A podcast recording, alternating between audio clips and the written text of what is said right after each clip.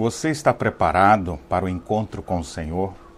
Mais cedo ou mais tarde estaremos diante dele. Você está preparado para esse dia?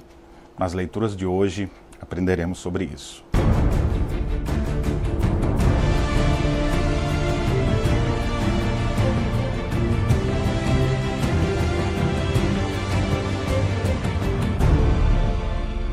Meus irmãos, graça e paz. Estamos juntos na nossa caminhada bíblica e hoje a nossa leitura são os capítulos 23 a 25. No capítulo 23, nós temos uma severa censura de Cristo sobre os fariseus e ele os chama de hipócritas. Ai de vós, escribas e fariseus hipócritas. E por que, que Jesus foi tão incisivo assim com eles? Porque eles conheciam a verdade, mas não praticavam a verdade.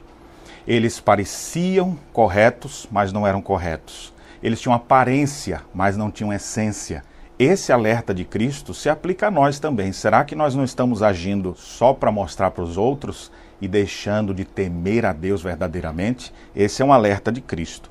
Logo na sequência, capítulo 24 e 25, nós temos um grande sermão conhecido como sermão escatológico, ou sermão que fala sobre as últimas coisas. Cristo então assevera que os dias serão maus.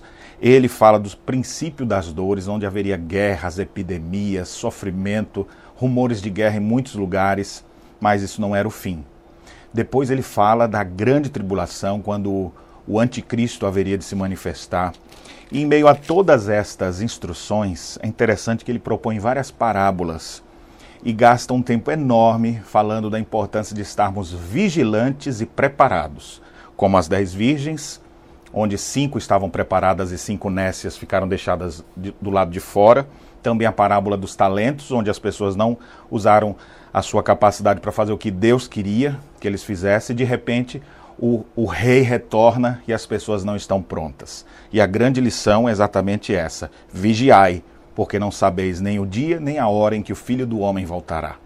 Se fosse hoje, se fosse amanhã, você estaria preparado para o encontro com o Senhor? Você tem vigiado sobre os órgãos dos sentidos, ou melhor, vigiado sobre o seu coração para não pecar contra Deus? Você está pronto para se apresentar diante do Pai? Se você sente algum receio, é porque há pecado dentro do seu coração. Mas é pela graça de Cristo que nós podemos herdar vida eterna. Ele separará os bodes das ovelhas assim ele também separará os seus filhos daqueles que viveram na incredulidade. A única coisa que nos resta é nos arrepender, crer no Senhor Jesus, adorá-lo, servi-lo e viver como se o seu retorno fosse a qualquer momento. Pois assim viverão todos aqueles que verdadeiramente foram alcançados pela graça. Uma vida de vigilância, uma vida de serviço abnegado, uma vida de essência e não de aparência. Que Deus abençoe sua vida e as reflexões nesta quarta-feira.